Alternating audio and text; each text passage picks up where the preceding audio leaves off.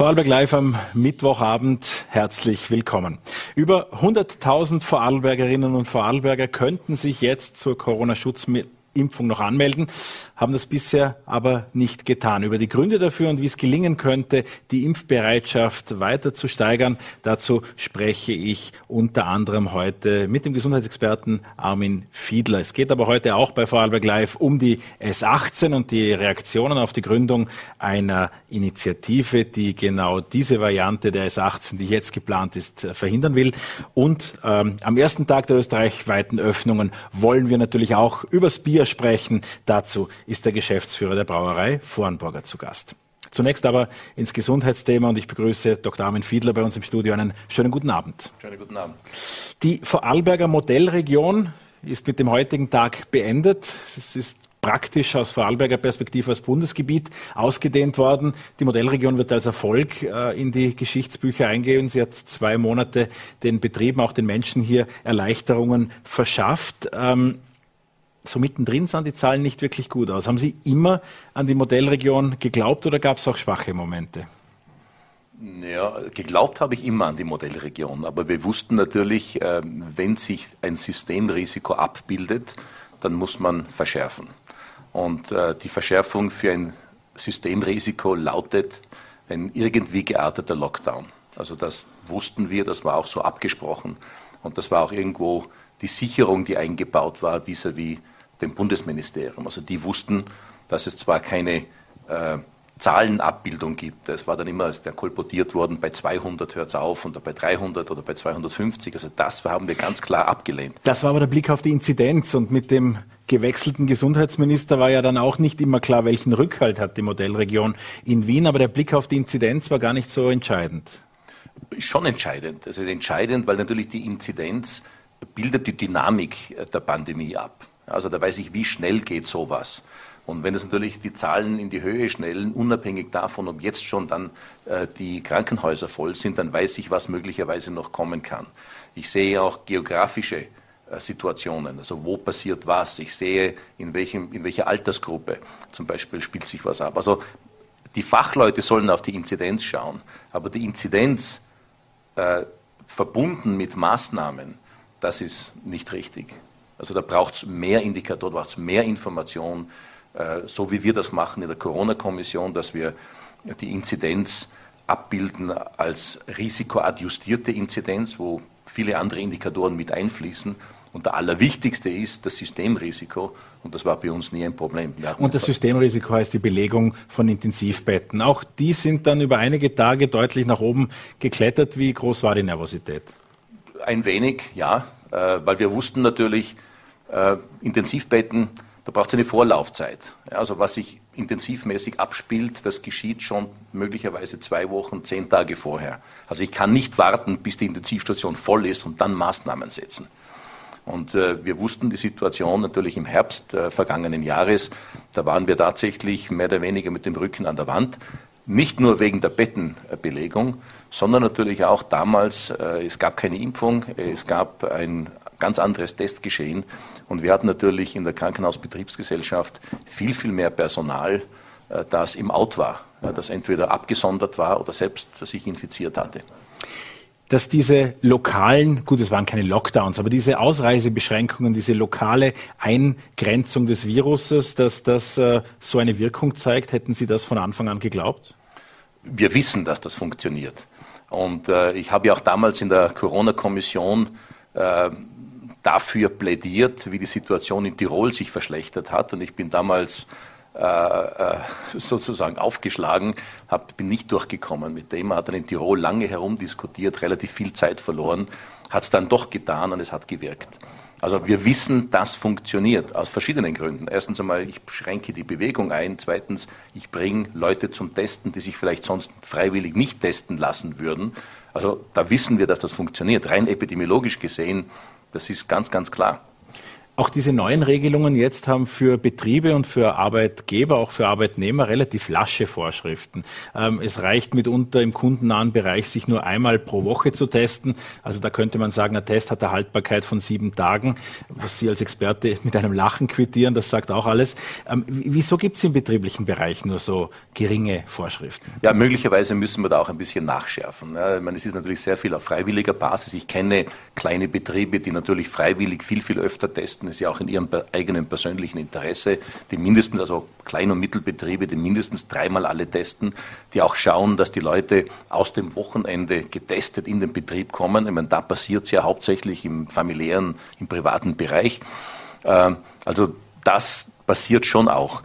Das Problem, das wir gesehen haben, äh, und da war diese vertiefende Surveillance, die Zusammenarbeit mit der AGES sehr, sehr wichtig. Wir haben dann gesehen, dass in verschiedenen Betrieben äh, natürlich die Arbeitnehmer, die eine Testverpflichtung hatten, die mit Kundenkontakt natürlich auch mit denen interagieren, die keinen Kundenkontakt haben und nicht getestet werden mussten. Gemeinsame Pausen, gemeinsames Mittagessen und so weiter. Und das macht natürlich dann wenig Sinn wenn sich die austauschen, was eigentlich ja verständlich und natürlich ist. Das heißt also, da würde es Sinn machen, das auszudehnen auf alle Mitarbeiter. Jetzt gelten die 3G in vielen Bereichen. Der geimpft, äh, das geimpft G ist ja auch in Österreich ein besonderes, denn bereits 22 Tage nach der ersten Impfung gilt dieses G bei unseren deutschen Nachbarn, wenige Kilometer über dem Bodensee, da, ist das, da wird dieses geimpft äh, gehen nur dann gegeben, wenn die zweite Impfung erfolgt ist. Ist das ein politisches Zugeständnis oder macht das auch fachlich irgendwie Sinn? Es ist eine Frage der Wahrscheinlichkeit. Also wir wissen, dass die Impfstoffe, die in der EU zugelassen sind, auch nach der ersten Impfung schon eine relativ hohe Serokonversion erzeugen. Das heißt, also der Körper bildet, das Immunsystem bildet Antikörper. Äh, natürlich braucht man die zweite Dosis. Also soll nicht dazu führen, dass Leute sich denken, naja, die zweite Dosis brauche ich eh nicht mehr. Aus dem Grund auch ganz, ganz wichtig, dass der grüne Pass wieder rot wird, wenn jemand die zweite Impfung nicht konsumiert. Weil das hat es auch schon gegeben, dass Leute brauche ich eh nicht, Schutz besteht, diese zweiten, diesen zweiten Schuss erspare ich mir. Dann wird der grüne Pass rot. Wir haben heute in den VN eine Umfrage, eine repräsentative Umfrage äh, in, unserem Auftrag über Vorarlberg veröffentlicht. 72 äh, äh, Prozent werden sich impfen lassen, sagen das, bekennen sich dazu. 18 wollen das nicht und 8 Prozent wanken noch irgendwo dazwischen drin. Wie wird es der Politik gelingen, diese 8 Prozent, oder gelingt es gegebenenfalls den Ärzten und nicht der Politik? Wem, wem, wem trauen Sie da am meisten zu? Na, die Problematik ist die, das hätte möglicherweise gereicht in der ersten, also mit dem ersten Virus, vor die britische Variante kam. Weil dieses Virus eine andere Reproduktionszahl hatte, aus der sich dann sozusagen die Herdenimmunitäts, das Herdenimmunitätsniveau errechnet. Bei der britischen Mutante wissen wir, das muss um die 80 Prozent, sollte über 80 Prozent sein. Beim vorigen war das mit etwa 65 Prozent, also über 60 Prozent, hätte da genügt. Also da wären wir im grünen Bereich gewesen, ohne Mutation. Äh, so, wie erreichen wir über 80 Prozent? Das ist natürlich ein, ein Problem, an dem wir arbeiten müssen. Es ist ganz, ganz klar, dass nicht unbedingt äh, sich alle jetzt in dem Sinn zur Impfung strömen. Äh, ich glaube, der grüne Pass hilft. Ich glaube, viele Leute werden entdecken, dass sich doch das Leben äh, substanziell erleichtert, ja, wenn ich geimpft bin. Also das ist ein großer Anreiz. Und wir haben natürlich auch noch äh, die Frage der Jugendlichen. Also wir werden im Sommer beginnen können, äh, die 12- bis 16-Jährigen zu impfen. Das ist dann auch ein großer Anteil der Bevölkerung und ein wichtiger Anteil der Bevölkerung, also die ganzen Teenager, äh, die da mittendrin sind. Äh, also das ist, das ist auch ein wichtiger Punkt. Und dann natürlich ist die Frage, was passiert mit dem Rest? Also Überzeugung. Ich wünsche, wir wünschen, dass es die Überzeugungskraft ist. Aber äh, wir werden natürlich schwer, es wird schwer sein, äh, auf die 80 Prozent zu kommen. Wenn man die einzelnen Impfstoffe befragt, dann sieht man auch in dieser Umfrage, dass bei AstraZeneca nur noch 58 Prozent auf dem Impfzug mit dabei sind, gegenüber den vorher erwähnten 72. Ähm, auch äh, Sputnik äh, haben wir abgefragt. Das sind immerhin noch 44 Prozent der Vorarlberger, die dem russischen Impfstoff auch vertrauen würden. Ähm, Sebastian Kurz hat das Sputnik-Projekt ja noch immer nicht offiziell abgeblasen. Das heißt immer noch, man ist in Verhandlungen, nichts Genaues weiß man nicht. Macht das noch Sinn aus Ihrer Sicht? Ist Sputnik noch eine ernstzunehmende Option? Ja, also wenn es eine Zulassung der EMA bekommt, dann ist der Impfstoff im Rennen. Also man hört im Prinzip Gutes auf der einen Seite, also was, was offiziell die, die, die Serokonversion und die Sicherheit betrifft. Und dann kommen immer wieder Nachrichten, so ein bisschen ja, aus der Slowakei zum Beispiel, die den Impfstoff zurückgeschickt haben, argumentierend, dass das sei nicht das, was sie bestellt haben. Also offenbar gibt es schon Produktionsprobleme. Äh, und äh, das muss man natürlich in den Griff bekommen. Also es kann natürlich prinzipiell der Impfstoff gut sein, aber es muss auch die Produktion äh, äh, nachhaltig gewährleistet sein. Ein Impfstoff, der eine Zulassung hat, so viel ist jetzt nach einigem Hin und Her sicher, ist AstraZeneca. Auch äh, da gibt es äh, unterschiedliche Meinungen dazu. Und jedenfalls sind die ja, die Vorteile dagegen in der Bevölkerung größer als gegenüber beispielsweise den mRNA-Impfstoffen. Was ist bei AstraZeneca schiefgelaufen? Ja, sehr viel ist einfach eine, eine schlechte Presse, würde ich mal sagen. Vielleicht äh, berechtigt. Auf der einen Seite, es hat schon begonnen mit den Lieferschwierigkeiten also dass versprochene Liefermengen nicht eingehalten wurden und man hat sich dann zurückgezogen auf, auf rechtliche Standpunkte und so weiter. Meine, das macht natürlich kein gutes Bild äh, äh, in der Bevölkerung, also die natürlich die Nachrichten lesen. Äh, auf der einen Seite dann kamen die äh, Impfnebenwirkungen, Sinusvenenthrombose und so weiter. Das war am Anfang sicherlich für die Betroffenen, wie auch immer gering die, Fall, die Fallzahl war, war das natürlich äh, zum Teil eine fatale Diagnose. Es sind dann wirklich äh, einige Frauen äh, gestorben, bis man herausgefunden hat, wie wird es ausgelöst, was ist der Mechanismus. Und man hat im Prinzip dann sehr, sehr schnell ein Gegenmittel dazu. Also für die wenigen Fälle, wo es aufgetreten ist, hat man ein Gegenmittel gefunden. Äh, trotzdem, das alles ging durch die Presse und das bleibt natürlich hängen in der Bevölkerung, ist ganz klar. Muss man heute vor einer Impfung mit AstraZeneca Angst haben, ganz generell gesprochen, auch vor einer zweiten? Na, würde ich nicht, nein. Also wir wissen sehr gut den Mechanismus. Äh, ich glaube, der Grund, dass jetzt äh, auch in Österreich sozusagen der AstraZeneca-Impfstoff ein Auslaufmodell ist, ist ganz einfach, was die Lieferung an die Lieferung, die Liefermengen und die, die Lieferakkuranz war ganz einfach nicht gegeben. Und das ist natürlich immer so äh, äh, schwierig für die Planung. Und wir wissen im Gegensatz dazu hat bei sowohl bei BioNTech äh, Pfizer äh, als auch bei Moderna hat einfach die zugesagten Lieferungen sind tatsächlich zu dem Zeitpunkt und in der Menge gekommen wie bestellt. Es wäre nicht eine Pandemie, Herr Fiedler, wenn nicht schon wieder irgendeine neue Mutation auf irgendeiner Insel auf uns warten würde. In den vergangenen Tagen waren aus Asien äh, solche Nachrichten äh, wieder angesagt. Taiwan, das äh, in einen Lockdown gegangen ist. Ähm, wie, wie glauben Sie nach den heute vorliegenden Daten, nach den Prognosen, wie dieser Sommer in Vorarlberg tatsächlich aussieht? Werden wir uns von Masken in bestimmten Settings Settings auch verabschieden können, weil dann beide, alle, die dort sind, geimpft sind. Kann man am Arbeitsplatz die Maske dann wieder vergessen? Mit was rechnen Sie? Na gut, wir können das vergleichen mit dem Sommer vor einem Jahr. Äh, da war es doch so, dass rein durch die klimatischen Bedingungen äh, und äh, dass wir viel draußen waren, sogar ohne ein rigoroses Testregime und, und, und ohne Impfung es ein sehr tolerabler Sommer gewesen ist. Also ich hoffe, dass das jetzt auch so passiert in diesem Jahr und in den folgenden Jahren, weil wir natürlich jetzt die Impfung haben, weil wir sehr viel dazugelernt haben, weil wir natürlich ein viel, viel niederschwelliges und besseres Testangebot haben. Also da hat sich sehr viel geändert. Äh, Mutationen wird es weitergeben. Äh, bis jetzt war es so, dass äh, auch die Impfungen sozusagen ja möglicherweise etwas weniger gewirkt haben oder wirken werden bei gewissen Mutationen oder gewissen Virusvarianten. Aber es war nicht so, dass Impfungen völlig neutralisiert worden sind durch die Mutationen. Also von daher durchaus positive Aussichten. Eine nähere Aussicht kann ich noch liefern, nämlich auf die morgige Ausgabe der VN. Wir können uns dazu eine Schlüsselgrafik äh, ansehen. Wir haben die Vorarlbergerinnen und Vorarlberger gefragt, wie zufrieden sie mit der Pandemiebekämpfung der Landes- und der Bundesregierung sind. Und diese Unterschiede zwischen hellrot und äh, dunkelrot, die Sie hier sehen, die sind beispielsweise bei denen, die sehr zufrieden mit der Pandemiebekämpfung sind, dass eben 27 Prozent sehr zufrieden mit der Pandemiebekämpfung durch die Vorarlberger Landesregierung sind und nur sieben Prozent sich äh, sehr zufrieden mit den Leistungen der Bundesregierung zeigen. Genauso setzt sich das fort mit den Zufriedenen. In Summe sind also 49 Prozent mit der Landesregierung sehr zufrieden oder zufrieden und mit der Bundesregierung nur 37 Prozent. Nach hinten raus bei den weniger gar nicht Zufriedenen ist das dann wieder eben auf. Wodurch erklären Sie sich solche Unterschiede? Also ich glaube schon, dass die, die äh, Modellregion da das Ihrige dazu beigetragen hat. Also wir hatten doch acht, fast neun Wochen äh, einen Sonderstatus in Österreich, der wirklich nicht nur der Bevölkerung subjektiv geholfen hat, also weil wir mehr tun konnten, aber sicherlich auch der Wirtschaft zumindest ein wenig geholfen hat im Vergleich zum Rest Österreich. Und ich glaube, das sollte schon honoriert werden. Ich glaube, die Menschen tun das auch. Also wenn die Hälfte der Vorarlbergerinnen und Vorarlberger das gutiert, ich glaube, das ist berechtigt. Armin Fiedler, vielen Dank für Ihre Einsicht und danke für den Besuch bei Vorarlberg Live. Sehr gerne, vielen Dank.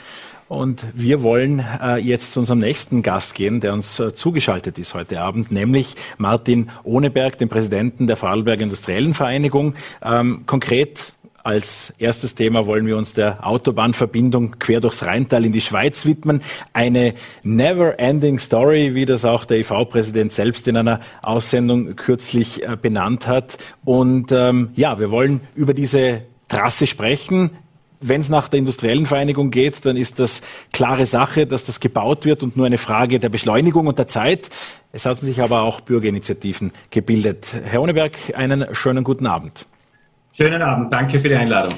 Gerne. Es gibt neuen Widerstand gegen die S18, diese favorisierte CP-Variante, wie sie heißt. Der Lustenauer Bürgermeister hat es einmal als Cholera- und Pest-Variante bezeichnet. Eigentlich eine Ortsumfahrung von Lustenau durchs Ried, wenn man so will. Ähm, Im Rathaus in Lustenau ist man nicht ganz glücklich. Es bilden sich jetzt auch Bürgerproteste dagegen. Die Industriellen Vereinigung scheint da ganz zufrieden zu sein.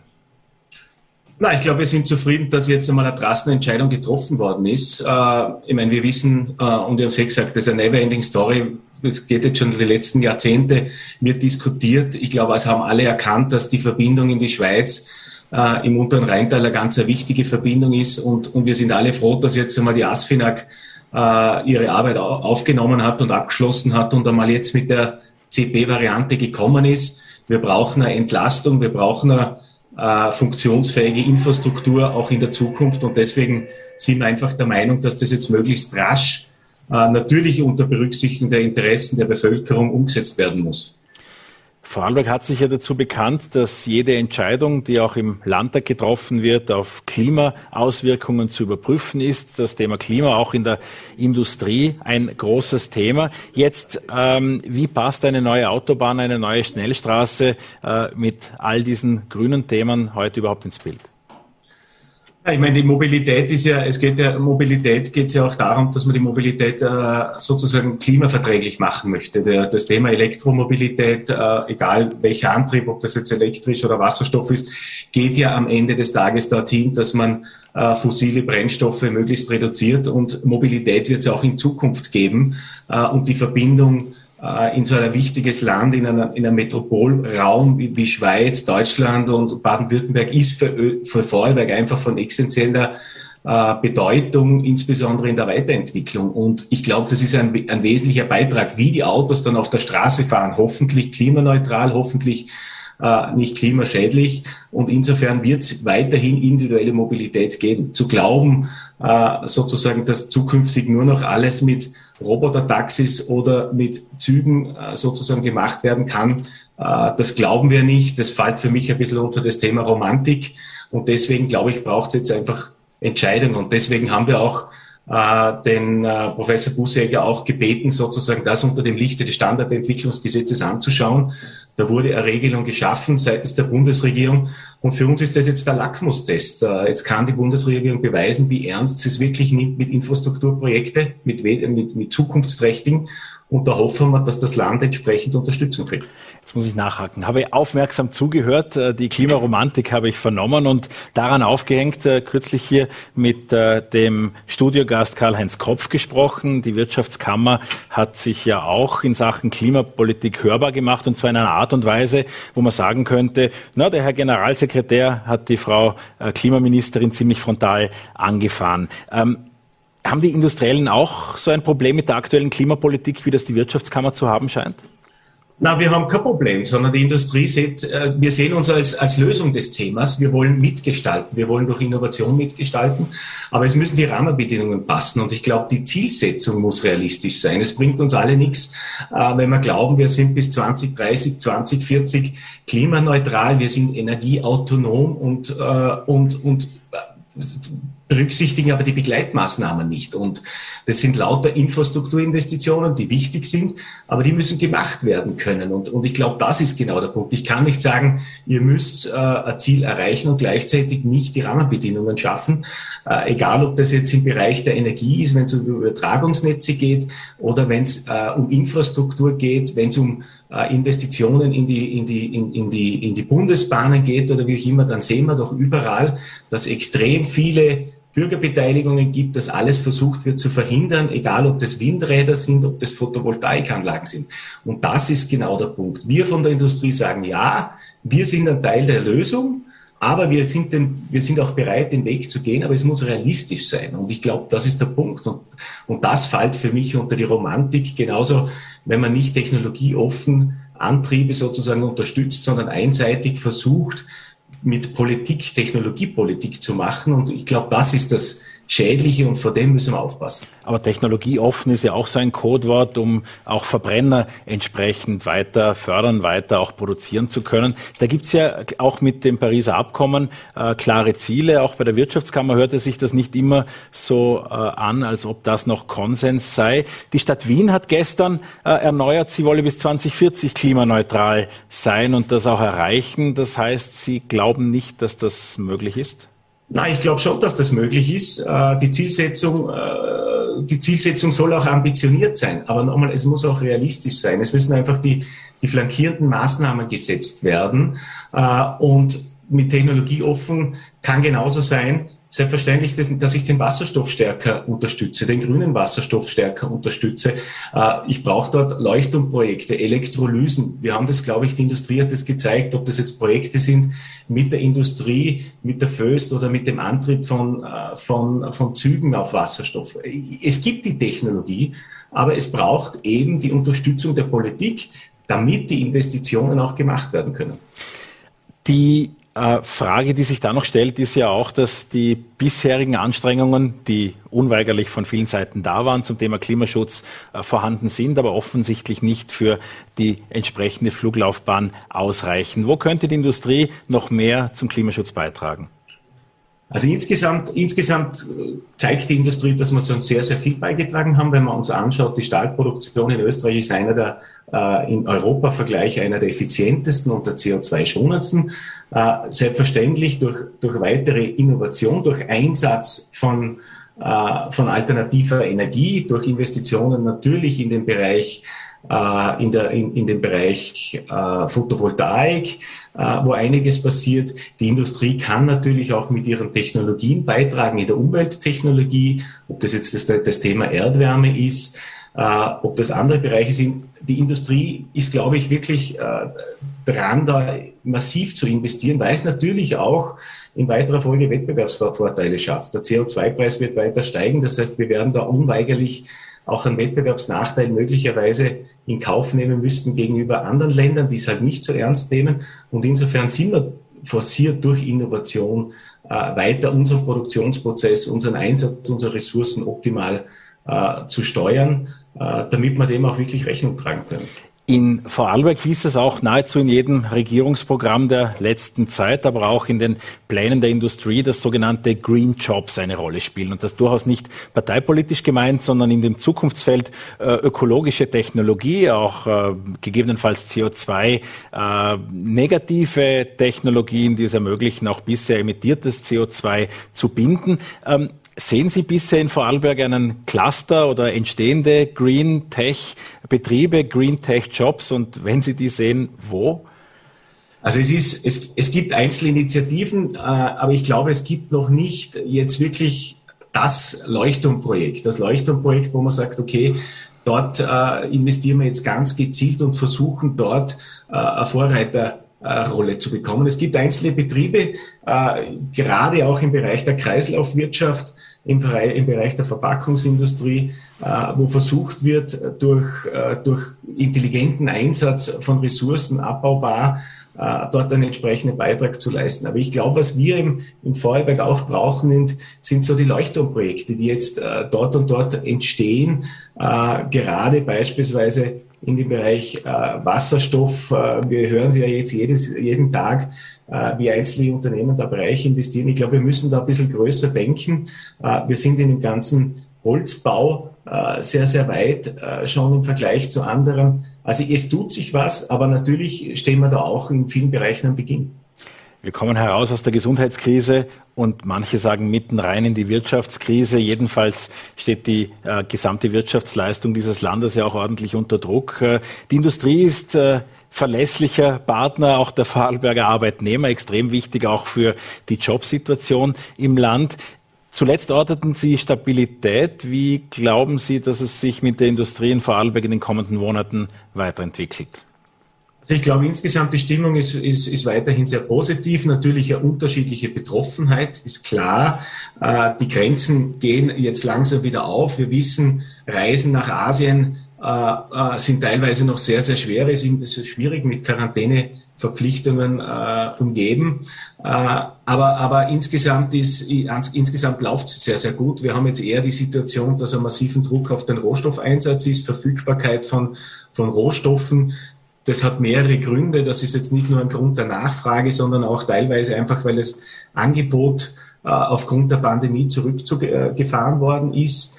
Äh, wir kommen eher wieder in die Situation, dass wir verstärkt Fachkräfte brauchen, da jetzt merken, dass teilweise die Verfügbarkeit äh, schwierig ist, dass es da eine Lücke gibt zwischen dem Angebot, nämlich an, Qualifikation und der, nachgefragten Qualifikation. Aber in Summe, wenn man das Ganze Big Picture anschaut im Bereich der Industrie, dann, dann, dann läuft es sehr, sehr gut. Die Auftragslage ist positiv und ich glaube, das ist genauso, wie Sie gesagt haben, wichtig, damit wir auch äh, der Vorarlberger Bevölkerung entsprechende Beschäftigung auch geben können. Zuletzt noch eine Frage, die unmittelbar, mittelbar mit der Industrie zu tun hat, möchte ich sagen. Denn es war ja eigentlich Postenschacher in staatlichen Industriebetrieben, wenn man so will, der äh, die ÖVP und diese Bundesregierung in nicht weniger als eine politische Krise gestürzt hat. Hat Sebastian Kurz aus Ihrer Perspektive alles richtig gemacht?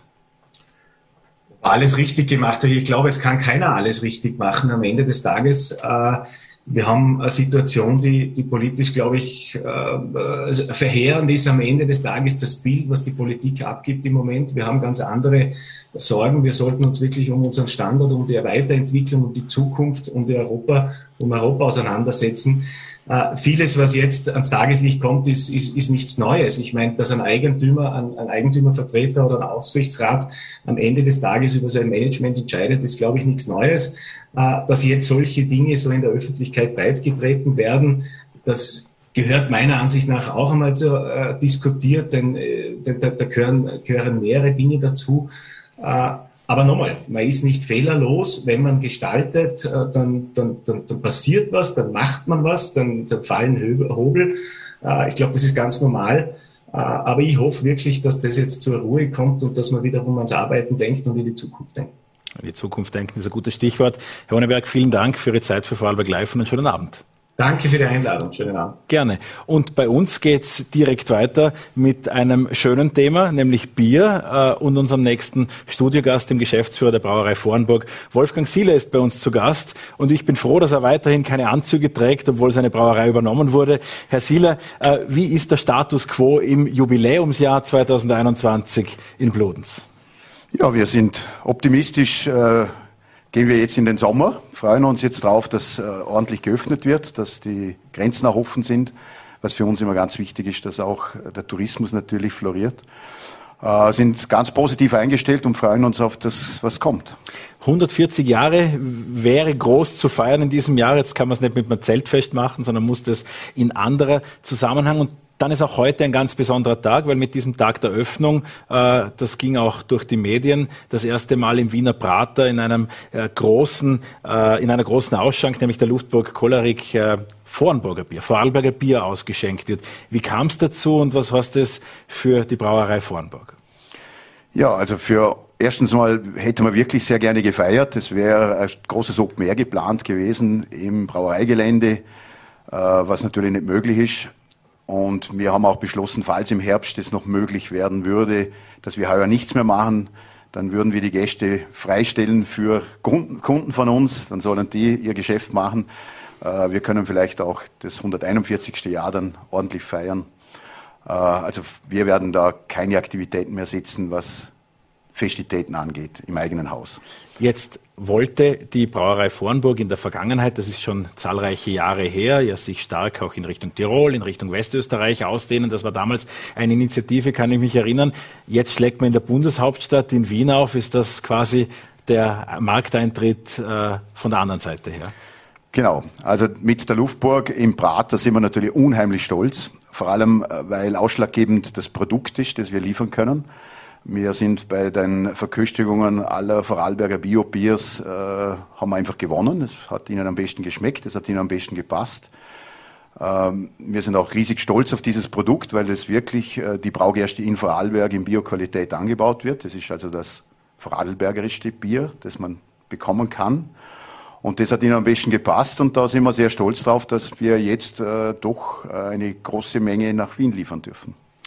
Sie haben das jetzt bewusst pointiert ausgesprochen, dass Vornburger das vorarlbergerischste Bier ist. Wenn man mit den anderen Brauern im Land spricht äh, und nicht nur mit ihnen spricht, sondern auch sieht, was sie im Supermarkt, im Handel, auch in der Gastronomie machen, dann fällt einem die Fondue-Limonade beispielsweise im Wallgau etwas weiter in Richtung Feldkirche in, von Frastanz und, und äh, Dornbirn aus, von der, Vorn, äh, von der Mohrenbrauerei und äh, äh, vom Frastanzer Bier aus gemacht aus.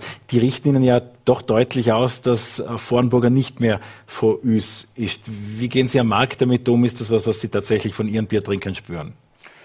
Ja, ich würde an der Stelle meiner Mitbewerber das genauso machen natürlich. Äh, ich kann nur sagen, wir sind nach wie vor eine Vorarlberger Brauerei, nicht nur eine Vorarlberger Brauerei, sondern Vorhamburg bleibt Vorhamburg, es bleibt der Inhalt, bleibt Vorhamburg. Wir haben eine Limonade seit 1927, die Tizano Limonade, eine der ältesten äh, dokumentierten Limonaden, die wir immer schon vertreiben.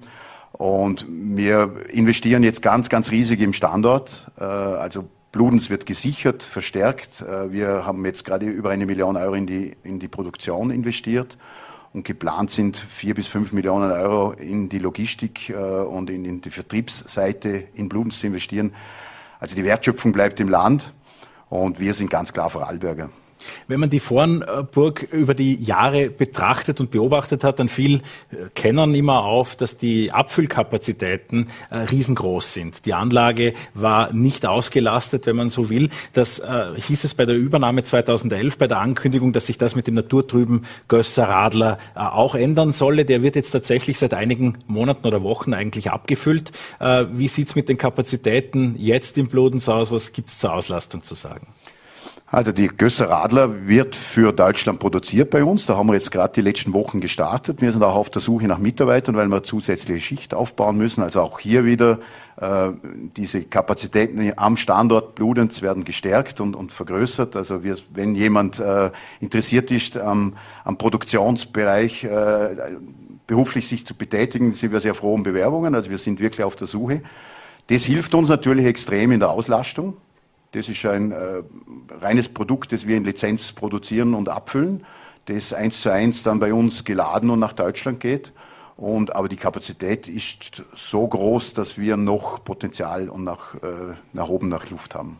Wenn man die Zukunftsmärkte Ihrer Brauerei äh, sich ansieht, in welchen Bereichen gibt es die größte Wachstumshoffnung? Äh, das Biobier ist ja das Segment, das Sie auch nach Wien liefern, ist also eine weitere österreichische Ausdehnung des Biobiers. Ist das wichtiger für die Brauerei Vornburg als gegebenenfalls die Lohnabfüllung? In, in welchen Bereichen glauben Sie, äh, dass man da deutlich wachsen kann? Ich glaube, die Mischung ist es. Äh, eine ausgelastete Produktionsstätte, das muss ich glaube niemandem erklären, ist, äh, ist natürlich rentabler, als wenn die Maschinen die halbe Zeit stehen. Aber auch das Biobier, das doch auch äh, hochpreisiger verkauft werden kann, berechtigterweise, ist natürlich genauso das Ziel. Wir werden versuchen, natürlich in Österreich gewisse Produkte vielleicht flächendeckend auch wieder platzieren zu können. Wir wollen aber nicht mit, äh, mit einer Strategie wie früher den österreichischen Markt erobern, sondern wir wollen mit Spezialitäten Wein dann punkten. Aber sonst ist die Auslastung, damit wir nach äh, Gösser Radler zum Beispiel nach Deutschland liefern können oder auch durch diese Kontakte in Deutschland natürlich Vormburger Bier nach Deutschland liefern können, dass die Gäste, die in Vorarlberg Skifahren gehen, natürlich kennen. Äh, das hilft uns natürlich enorm.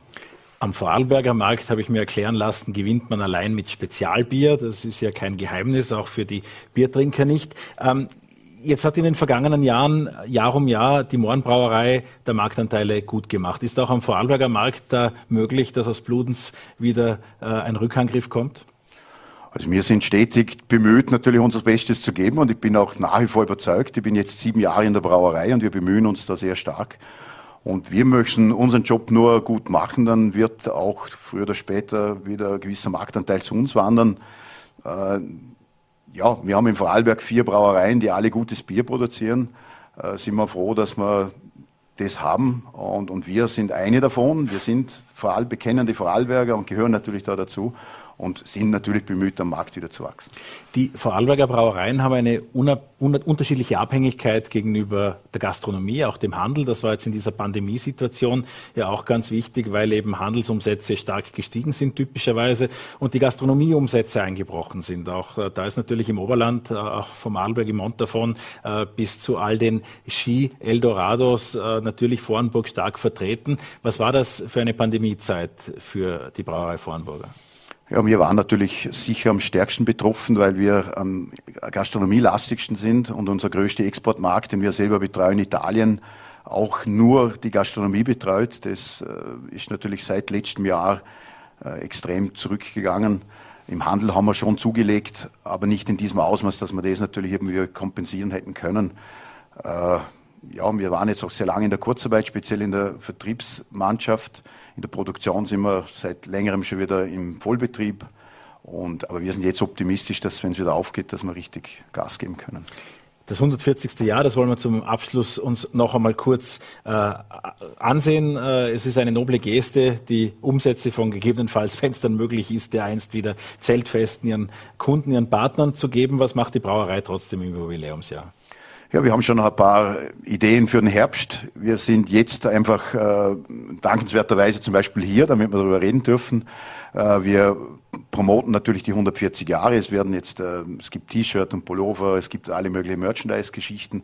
Aber wir haben noch äh, auf den Herbst schon noch was im Köcher, da möchte ich aber noch nicht zu viel darüber reden. Biobier und andere Neuigkeiten aus Bludens. Ich bedanke mich sehr herzlich für den Besuch, Wolfgang Sieler. Vielen Dank für die Einladung. Danke. Gerne. Und damit wünsche ich Ihnen allen einen schönen Abend. Äh, es ist der erste seit zahlreichen Monaten, an dem die Gastronomie auch wieder länger öffnen darf. Sperrstunde ist ab sofort um 22 Uhr. Wer das kurzfristig ausnutzen will, wer noch einen Platz irgendwo findet, vielleicht besser sich um eine Reservierung küm zu kümmern, erfahrungsgemäß. Ich wünsche jedenfalls uns äh, eine schöne neue Zeit. Die Modellregion Vorarlberg ist ab heute Geschichte. Äh, drücken wir uns allen die Daumen, hoffen wir das Beste. Ihnen einen schönen Abend.